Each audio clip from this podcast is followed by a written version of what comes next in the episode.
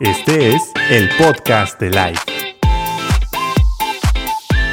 Amigos de Life, bienvenidos a otro episodio del podcast. El día de hoy continuamos con nuestra serie ¿Por qué no creo en Dios? La semana pasada vimos sobre líderes, cómo a veces los líderes o pastores eh, pues nos quedan mal, nos decepcionan y eso puede destantear un poco nuestra fe en Dios.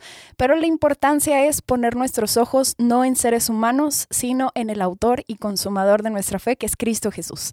Y el día de hoy vamos a ver un episodio de tragedias. ¿Y a quién no nos ha pasado, verdad?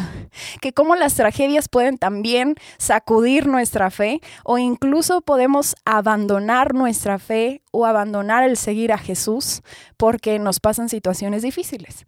Y para este tema me acompañan dos grandes amigas y quiero darles la bienvenida, Cari y Avi. Bienvenidas. Hola, mucho gusto. Muchas gracias por eh, invitarnos y este tema va a estar muy padre, muy interesante. Hola, mucho gusto. Gracias por invitarme, estoy muy emocionada. Lo mismo, ¿no? Le copio, ya no sé qué decir. Es un honor estar aquí compartiendo escenario con estos dos grandes del podcast, pero bueno, vamos a ver, va a estar buenísimo. Así es. Muchas gracias. Vamos a tocar este tema de tragedias. ¿A ustedes les ha pasado alguna tragedia? No le pongan nombre, no le pongan fecha de nacimiento, no solo le pongan apellido, ni, ni signo zodiacal. Este, pero vamos a hablar de, de tragedias. ¿A ustedes les ha pasado alguna situación que haya sacudido su fe? Que digan, ay, caray, ¿será que que Dios existe o será que Dios sigue siendo bueno o será que Él no actúa a mi favor o qué está pasando? ¿Les ha pasado? Sí. Sí, sí, a todos yo creo que incluso esta semana pudiéramos decir que a todos hemos tenido alguna circunstancia que llegó a retar nuestra fe, ¿verdad? Yo pienso que todos hemos pasado por eso. Sí, muchas veces, o sea, nos pasan cosas eh, insignificantes o significantes para nuestras vidas que nos están marcando, pero eh, no las tomamos como una tragedia, sino como una circunstancia para poder avanzar a lo que Dios tiene preparado para nosotros. Y, puede ser durante esa semana o y para irnos preparando más eh, adelante para algo que, que en verdad puede ser doloroso para nuestra vida. Claro, sin duda. Pero yo creo que depende mucho de la actitud con la que enfrentas la situación, ¿verdad? O sea, ya sea que tú veas la oportunidad de crecer en tu fe o que de plano esa circunstancia destruye tu fe. Yo creo que tiene mucho que ver la madurez espiritual, emocional con la que nos encontramos al momento de atravesar esta situación, ¿verdad? Avi, yo me acuerdo de ti que te obligaban a ir al grupo de jóvenes Oh, chan, chan, chan. Sí. Y, yo le preguntaba a tu hermano, oye, ¿por qué no se acerca? ¿Qué pasa? Y me dice, está enojada con Dios. este, pues no, tiene muchas preguntas y no, hasta ahorita está enojada con Dios. Y, hace rato platicábamos de, tu experiencia y me gustaría tocar este tema otra vez. Cuéntanos qué te pasó y cómo fue tu regreso triunfal otra vez al cristianismo. Siempre triunfando como mi amiga queridísima íntima Belinda. este, sí, pues hace años yo decidí que lo, mejor para mí era alejarme sobre todo lo que tenía relación en base a Dios, la iglesia, este, líderes, pastores, porque sí me llevé muchas malas experiencias eh, con gente de la iglesia y por fuera de la iglesia y este, varias situaciones ahí en mi vida que, que atravesando en lo personal y en familia me hacían voltear hacia Dios y preguntarme, bueno, ¿y cuándo, pues cuándo vas a intervenir? ¿Cuándo va a llegar el día en que escuches mi oración y todo sea a favor, ¿verdad? Como siempre nos dicen, es que el que ama a Dios todo le ayuda para bien. Pues bueno, pero ¿de qué manera? Porque como que no lo estaba viendo. Entonces, en mi inmadurez, porque lo que fue es que fue inmadurez totalmente mía, yo decidí como llegar a un acuerdo con Dios, ¿no? Según yo, de decirle, mira, ¿sabes qué? Este, se supone que yo creo en ti, se supone que yo vengo a la iglesia todos los domingos y todos los viernes al grupo de jóvenes y aquí estoy y sin estar allá tomando y de fiesta como todos los demás y pues veo que me va peor, ¿verdad? Incluso que, que los que están allá afuera, entonces yo ya no quiero echarte la culpa de mis problemas o de mis situaciones. Y el mejor trato que puedo ofrecerte, ¿verdad? Según yo. Es como yo me alejo, eh, tú por tu lado, yo por el mío, y ya lo que me llegue a pasar, pues ya depende de mí y mis consecuencias, pues es por mí. Y ya no tengo como que... ¿A quién echarle la culpa? A quién echarle la culpa, ajá. O sea, ya no voltear a verte y decirte, es que es tu culpa porque tú no me ayudaste. Y, ya dije yo, totalmente me, me, deslindo de ti, no quiero saber ya más nada de, de, nada, ni de ti, ni de la iglesia, ni de la gente de la iglesia, porque pues ya estoy muy decepcionada. y, este, y así, así fue mi decisión. Eh, yo empecé a avanzar eh, totalmente, pues súper mal. O sea, tomando muy malas decisiones, pasando por muy malas experiencias, pero ya sin sin echarle la culpa a Dios, sino ya era como que, bueno, pues yo me sentaba y decía, pues bueno, fue mi decisión. Pues bueno, yo decidí esto. Y pues ni modo, o sea, así va a ser. Pero gracias a Dios, a su misericordia y a su amor, que cuando fui alcanzada nuevamente, yo cuando empecé nuevamente este proceso por acercarme otra vez a Dios, a la iglesia, a, su gente, a la gente de la iglesia, yo tenía una raíz muy profunda en mi corazón de un temor por eh, vivir con ese rencor hacia Dios, de es que si me pasa algo voy a echarle la culpa y es que cada que yo me acerco a Él me va peor que cuando estoy lejos de Él. Entonces tenía esa lucha muy constantemente, pero yo tenía el hambre y el amor por acercarme a Él. Y él es bien bueno porque en este proceso yo un, día tuve un sueño y déjenme les cuento este sueño, Está medio fumado, no, no ni, ni, gorditas de chicharrón ni nada de eso. Este, yo estaba en un puerto y había un barco y yo estaba en mi sueño esperando a mi familia, a mi mamá, a mis hermanos, a mi papá. Eh, entonces ellos no llegaban, no llegaban, entonces yo decidí pues subirme al barco. Dije, bueno, pues qué más da, los espero en el barco. Eh, me subo al barco y el, panorama en mi sueño era un día soleado, con el mar súper azul, muy brillante. Un día de esos que necesitamos, Un día de esos que necesitamos todos irnos a Cancún, a Isla Mujeres. Ay, qué delicioso. Pero bueno, entonces yo estaba en el barco y Incluso se veía así totalmente el sol brillante, el cielo azul, los pajaritos, todo así, ¿no? O sea, súper delicioso. Y de repente de la nada eh, empezó como a, subir la marea y el mar muy picado y el barco moviéndose de un lado a otro y el agua salpicando así súper fuerte y entrando al barco. Y yo recuerdo en mi sueño preocuparme pero no por la situación, sino por el dónde estará mi mamá, dónde estará mi papá y cómo estarán, estarán bien. Pero yo en el, en el sueño no tenía miedo, no sentía miedo, no sentía este, nervios, ninguna como...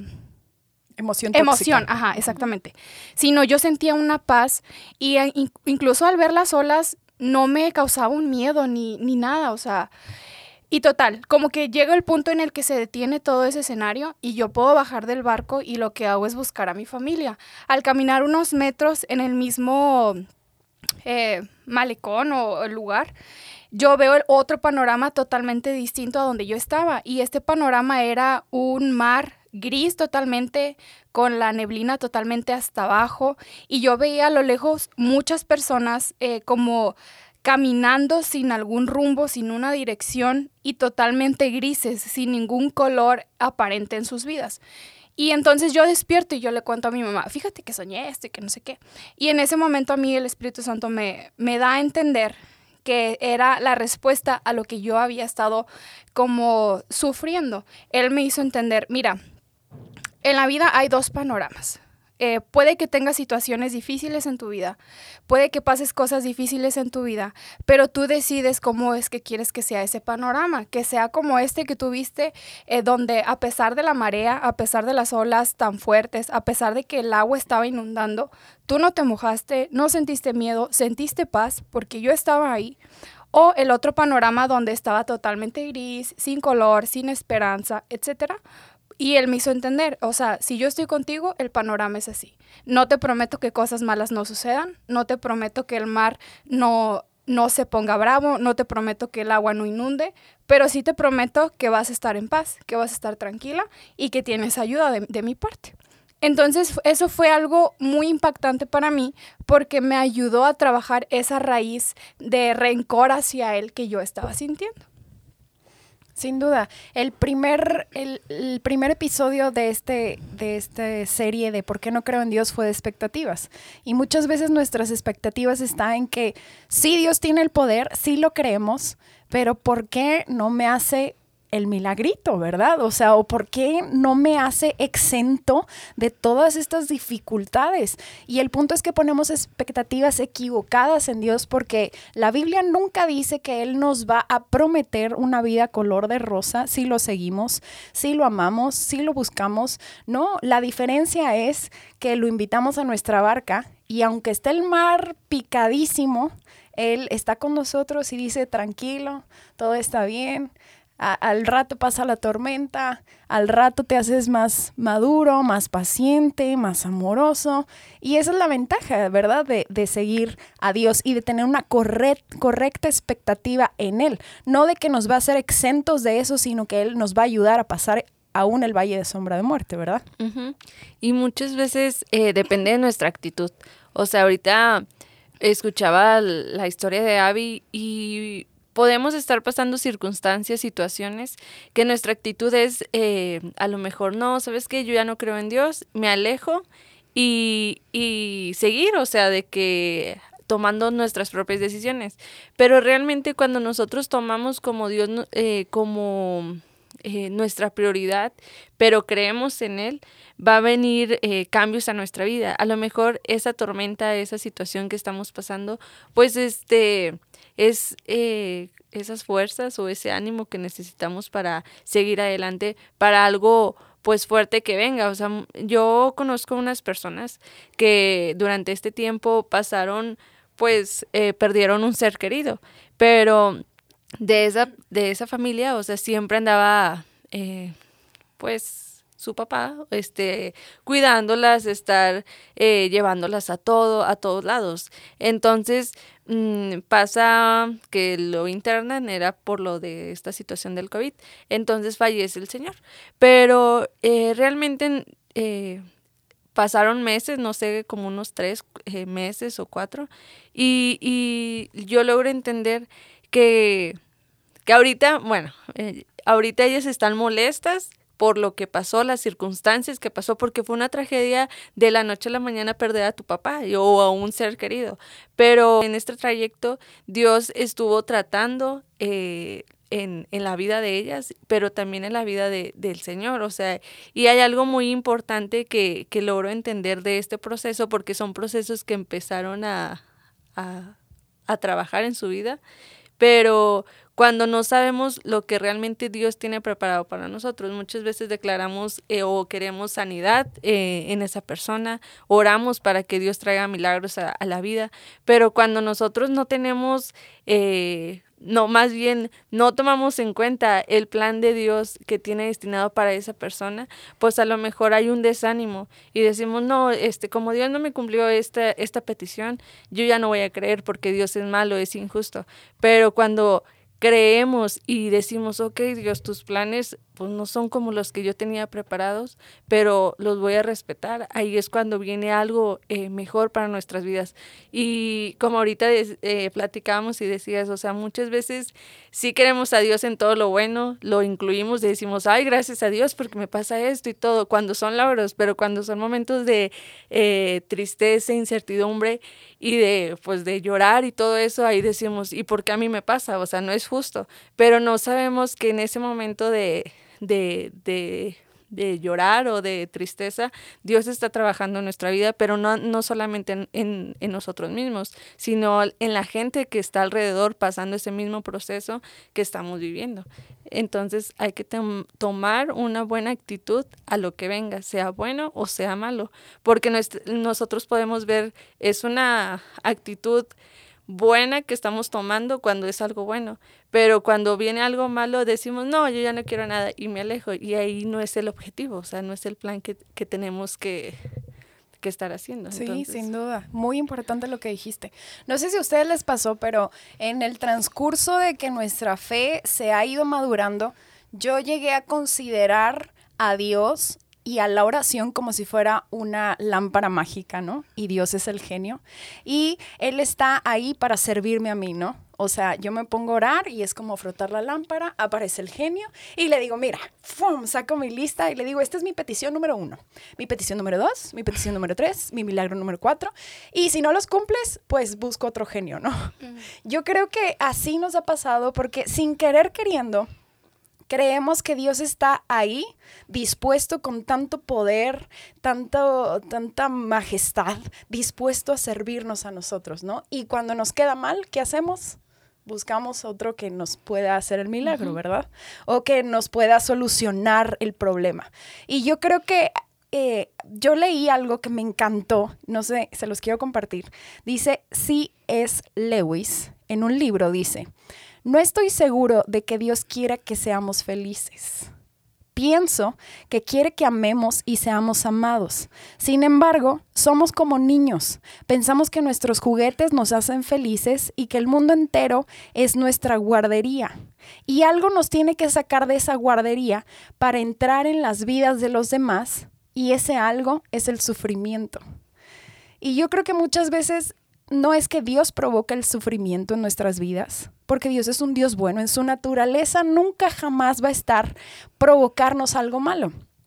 Pero lo que sí es que ayuda, nos ayuda a que ese sufrimiento ya sea consecuencias de nuestras decisiones, descuidos, no poner atención a las indicaciones, ya nos, nos metimos en el sufrimiento. Lo que sí sucede es que Dios utiliza ese sufrimiento para hacernos más sensibles, más humildes y pensar más empáticos, ¿no? Pensar más en los demás que en nosotros mismos. Y, a mí me gusta porque en otro libro eh, leí como es una analogía de cómo a todos nos gusta estar en la cima de una montaña, ¿no? Y en la cima de una montaña es como, eh, como todo en tu vida está bien. Tienes éxito, eh, tienes salud, prosperidad, tu familia unida, felicidad. Pero dice, en las cimas no se ven muchas granjas. Y a veces eh, tenemos que bajar al valle, porque en el valle es donde crecen las cosas, crecen los árboles, crecen las plantas, los árboles frutales, y quizá tu tiempo en el valle no sea agradable, pero en los valles de la vida es donde nos acercamos más a Dios y fortalecemos más nuestra fe. Y dice, concuerdo mucho con Lewis, que dice que el plan más elevado de Dios no es nuestra felicidad inmediata, sino que es nuestra felicidad eterna.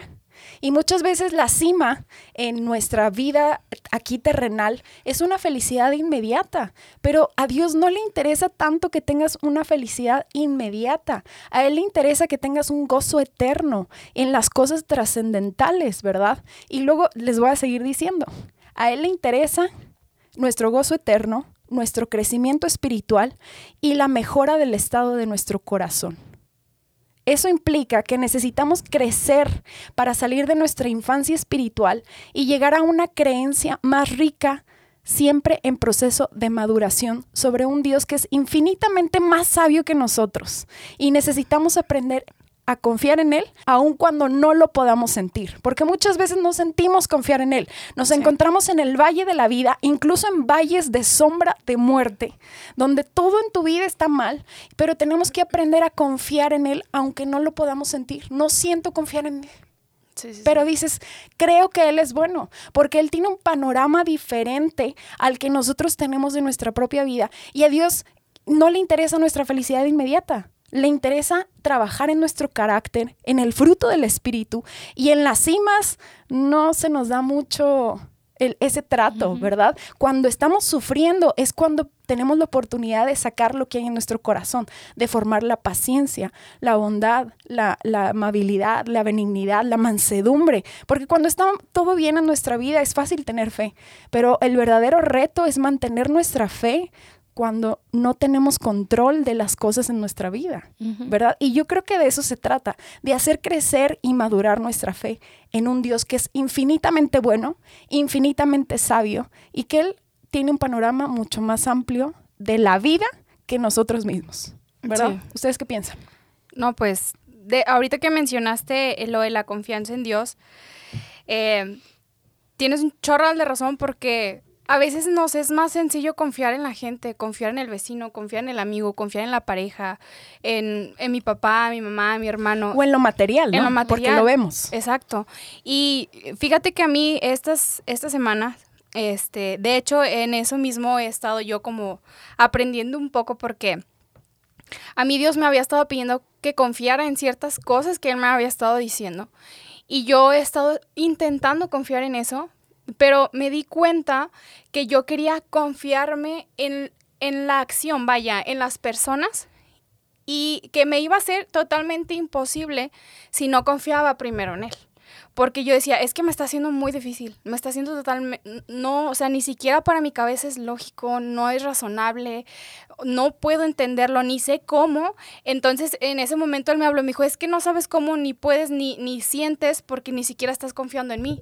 O sea, si no confías en mí, entonces, ¿cómo vas a confiar en lo que yo te pido que hagas? Y es totalmente acorde a lo que estás diciendo ahorita. Y yo quiero compartir con ustedes lo que dice 1 Corintios 10:13, que yo creo que ya todos hemos escuchado de eso o lo hemos leído alguna vez. Y habla sobre, eh, dice, ustedes no han pasado por ninguna tentación que otros no hayan tenido y pueden confiar en Dios, pues Él no va a permitir que sufran más tentaciones de las que puedan soportar. Además, cuando vengan las tentaciones, Dios mismo les mostrará cómo vencerlas y así podrán resistir. Y yo muchas veces ya había escuchado esto. La verdad es que muchas veces ya lo había escuchado en predicaciones, alguien me lo había compartido. Y yo decía, bueno, pero pues está hablando solo de tentaciones, ¿no? Y es que no es así, yo lo entendí de diferente manera. Eh, también lo, eh, yo lo entendí como para situaciones, para tragedias, porque hay un momento en mi vida en el que yo le decía a Dios, híjole, lo único que yo te pedí que no quería que me pasara nunca, me está pasando Sí. entonces. ¿Por qué? ¿Por qué tiene que ser así? Porque lo único que yo te dije, no quiero pasar por esto porque siento que nunca podría con esto. O sea, siento que no doy para más. Entonces, ¿ahora qué hago? Y una persona que, que es muy usada por Dios me lee nuevamente este versículo y en ese momento fue como, ¡fum!, me explotó la cabeza porque lo entendí. Lo entendí y a veces nosotros decimos, bueno, es que Dios nos lleva de gloria en gloria y, y decimos, bueno, pero de gloria en gloria, o sea, ¿cómo? ¿De estar bien a estar bien a estar bien? ¿O cómo es que se va a manifestar el gloria en gloria? Sino más que en las eh, tragedias, en las situaciones difíciles en las que avanzamos. Y yo cuando leí este versículo entendí la parte que dice, además cuando vengan las tentaciones, Dios mismo les mostrará cómo vencerlas y así podrán resistir. Y me hizo entender Dios que si yo estaba ahorita en esta situación en la que yo creí que jamás podría estar porque no podría pasarla, me hizo entender, si estás ahí es porque sí puedes pasarla y porque con mi ayuda vas a superarla y vas a, a, salir más fuerte. Entonces, quizá lo que para mí es imposible de pasar, pues para Dios no lo es, ¿verdad? Y esto aplica en cualquier situación, porque para lo que para mí fue difícil, a lo mejor para otras personas no lo es. Entonces, si ahorita alguien está pasando por una situación difícil, sin duda crean que, que Dios de ahí los va a sacar y van a salir fortalecidos. Amén. Y yo creo que también en las situaciones difíciles estamos tentados a hablar mal de Dios. Es la tentación en la que nos encontramos. Quizá no es una tentación sexual, quizá no es una tentación de robar o quizá no es una tentación de mentir, pero sí es una tentación de hablar en contra de Dios, ¿no? De quejarnos, de, de, de incluso blasfemar, ¿no? Así de... Y, y yo hace tiempo también leí un libro que se llama Cuando lo que Dios hace no tiene sentido, que se los recomiendo mucho porque todos hemos vivido experiencias que no entendemos.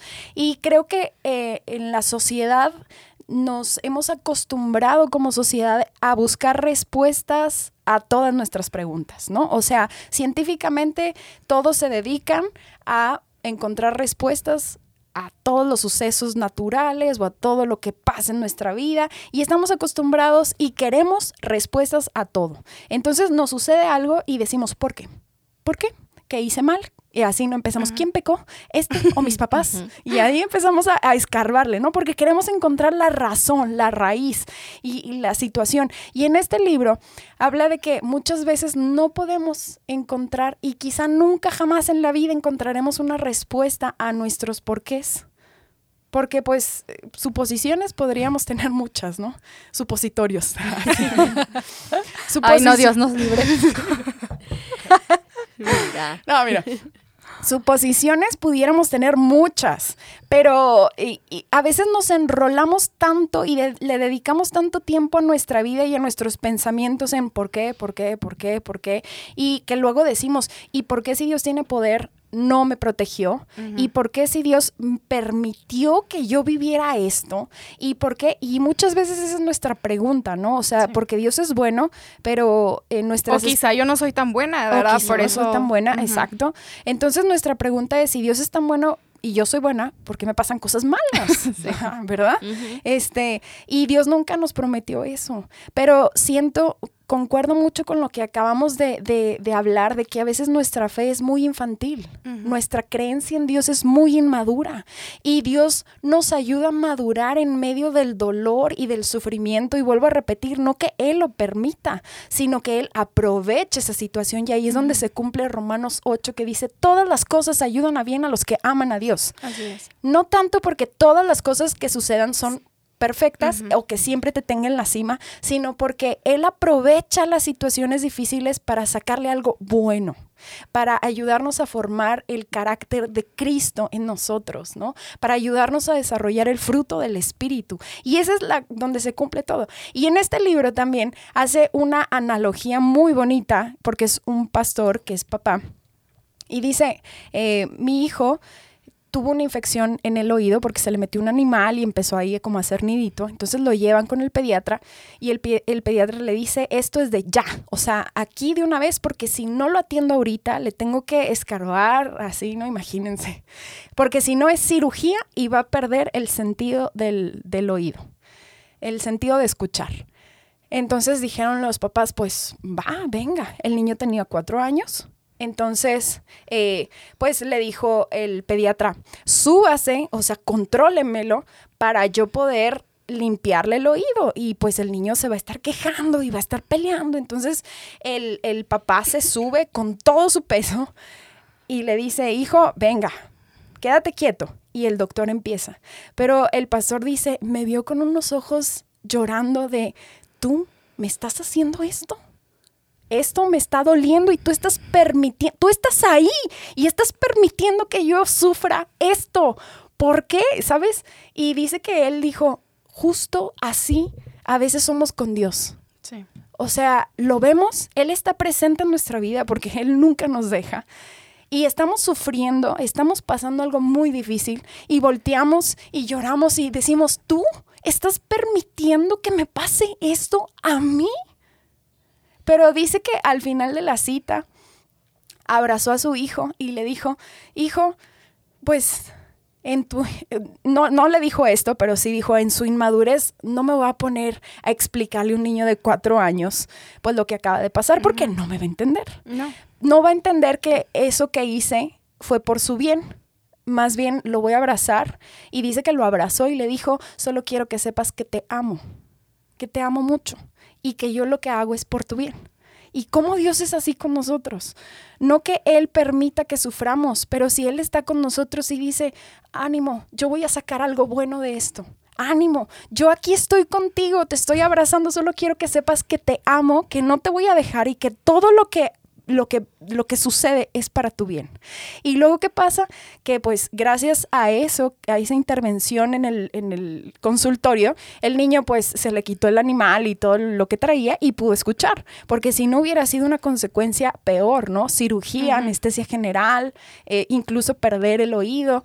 eh, y muchas veces así. No- en nuestra inmadurez mental no comprendemos los porqués Sí. pero nos toca simplemente confiar en que Dios es bueno, Dios nos ama y Dios está ahí con nosotros y que algo bueno va a salir eventualmente de esto, ¿verdad? Aunque ahorita me duela, aunque ahorita llore, algo bueno va a salir de todo esto, ¿verdad? Sí, y que Dios va a sacar ese bicho a nuestra vida, ¿verdad, amigas? Sí. Ay, Amén. Ese bicho de 27 años, amén. No sé de qué Ese hablan. bicho musculoso lo va a sacar. no es cierto, es broma, amiga. No, otros bichos. Otros bichos. Más tóxicos, o bueno, menos tóxicos. Y, y de todo esto podemos entender o, o decir hasta hoy entiendo de las circunstancias que hemos pasado anteriormente, fue lo mejor que me pudo pasar. Fue doloroso, fue eh, muy duro el proceso que, que pasé para poder llegar al final, pero vemos el lado bueno de la moneda ahora sí. O sea, porque eh, a pesar de esas tragedias y circunstancias, eh, vemos que Dios tiene algo preparado para nosotros. Y, y muchos, muchas veces vemos que Él siempre está ahí y su amor eh, nunca nos, nos lo va a quitar. O sea, al contrario, Él somos sus hijos y, y, quiere que lo mejor para cada uno de nosotros. Y a pesar del, de las circunstancias, como decías de la historia, este, pues sí, muchas veces decimos, ¿por qué Dios? ¿Por qué me pasa a mí si no me lo merecía? Sí. O como decías tú, Abby, de que no me lo esperaba porque yo nunca quería que me pasara esto. y, y me da risa porque sí, o sea, en, en mi mente también pasó eso de de que yo como hija de Dios nunca me va a pasar, uh -huh. este, nunca voy a, a nunca me va a doler, no, y así, cosas así. Pero realmente cuando estamos eh, firmes en las cosas eh, o en el camino que Dios tiene eh, para nosotros, es ahí cuando nos levantamos y es mucho más fácil eh, pues salir adelante de las circunstancias que nos están pasando. Y, yo lo puedo decir, o sea, así, porque si no estuviéramos con Dios o, Dios no fuera nuestra prioridad, pues a lo mejor sí sería muy, muy fuerte eh, pasar estas circunstancias. Pero cuando confiamos en alguien, y sobre, sobre todo en Dios, o sea, es mucho más fácil caminar y salir de, de toda esa oscuridad y poder ver la luz. O sea, porque cuando nos platicaba Abby de, de su sueño, eh, decías, o sea, hay momentos de oscuridad, de tinieblas y así, pero en realidad todo el, pasa el paisaje era de luz, uh -huh. era bonito. Entonces, muchas veces eh, toda la oscuridad que estamos pasando en nuestra vida diaria o en momentos de, dolorosos, este, vemos que cuando estamos en Dios es mucho más fácil y hay esa luz. Sí. Eh, somos esa luz que Dios pone en nosotros para poder enfrentar esas circunstancias. Sí, y saber que hay esperanza sobre uh -huh. todo.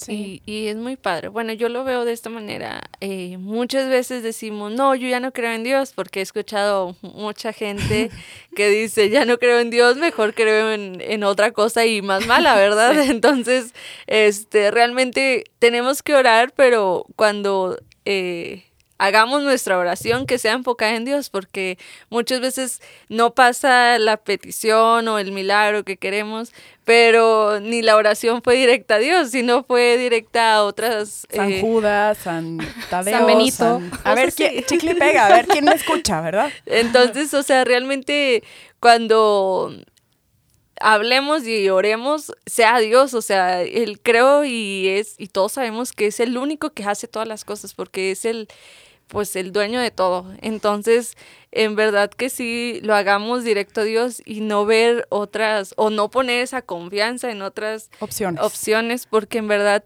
cuando no pasa y, y, no oramos directo a Dios, decimos, no, Dios, yo ya no creo en Dios, pero ni la oración fue directa Adiós. O sea, nos decepcionamos de Dios y Ajá. Dios así. Y Dios ni en cuenta, sí. Nivel en el entierro, sí. de cuenta. Ajá, sí. Oigan, justo quería hablar de eso, de la oración. No sé ustedes, pero últimamente he cambiado mucho mi forma de orar. Uh -huh. Porque eh, tenemos decepciones de Dios porque, pues, como les decía, que creemos que es como nuestro genio, que está a nuestro servicio, y pues no nos hace el servicio completo. Entonces ahí decimos, ay, no, no, no, no, pues uh -huh. ya no. ¿Qué servicio es este? Sí, Dos estrellas. Algo así. Pero eh, he cambiado mucho mi manera de orar porque he entendido que, que no mi cabeza inmadura y mi, y mi cabeza y mi mente limitada no puede comprender las cosas tan grandiosas, ni al Dios soberano, ni al Dios majestuoso. Entonces he decidido descansar en que Él es bueno, me ama y está conmigo.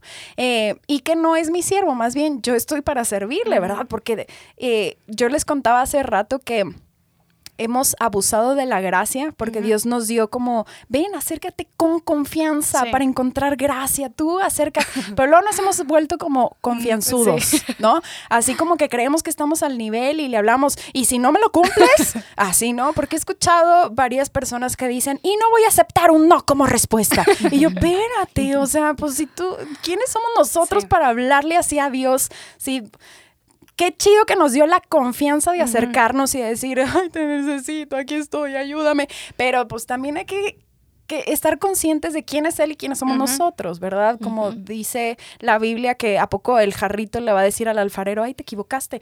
Pues no, ¿verdad? Hay que estar conscientes. Entonces, ahora mi manera de orar es como, eh, pues, primero darle gracias por todo y luego le digo, mira, Dios, eh, pues estas son mis peticiones, ¿verdad? Tú dices que por nada estemos afanosos, esto es lo que me preocupa, lo que me causa afán.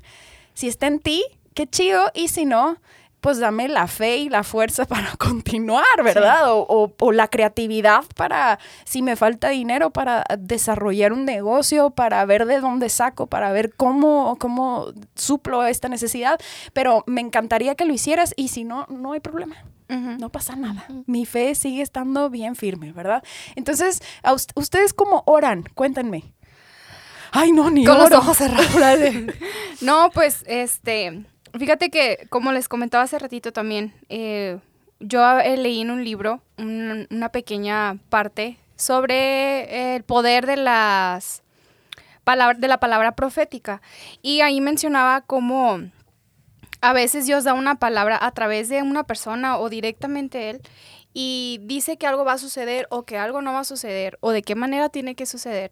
Y nosotros a causa de nuestra oración eh, sí tenemos el poder de hacer que eso cambie, o sea, de influir en la, en la última decisión de Dios. Y que qué peligroso puede resultar esto a veces, o sea, a veces hasta contraproducente a lo que él está hablando. Y vemos como en ejemplo lo que, lo que pasó Moisés al liberar al pueblo de Israel de Egipto y llevarlo a, la tierra de Canaán, cuántas eh, ocasiones repetidamente Dios le dijo, te voy a, librar de este pueblo terco porque quiero darte uno nuevo y que este nuevo sea el que llegue y cómo Moisés continuamente oraba para que el pueblo pudiera llegar a la tierra.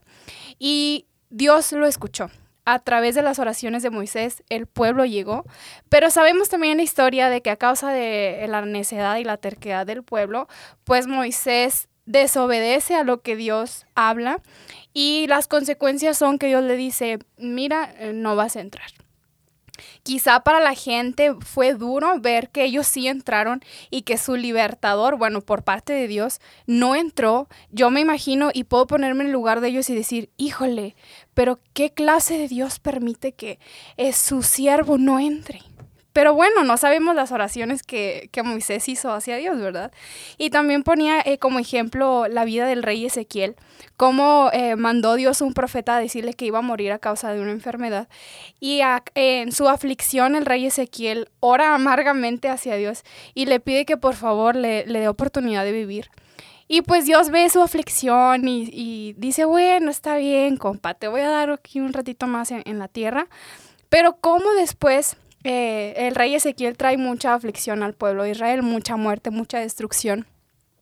Y en ese libro decía cómo a veces es contraproducente el no aceptar la voluntad de Dios y querer cambiar la última palabra de Dios, porque sí puede suceder. Y cuando yo leí esto, mi manera, mi perspectiva de las cosas, de su voluntad cambió, porque dije, híjole, no, no quisiera que mi necedad, mi terquedad o mis ganas de algo vayan a influir de manera negativa.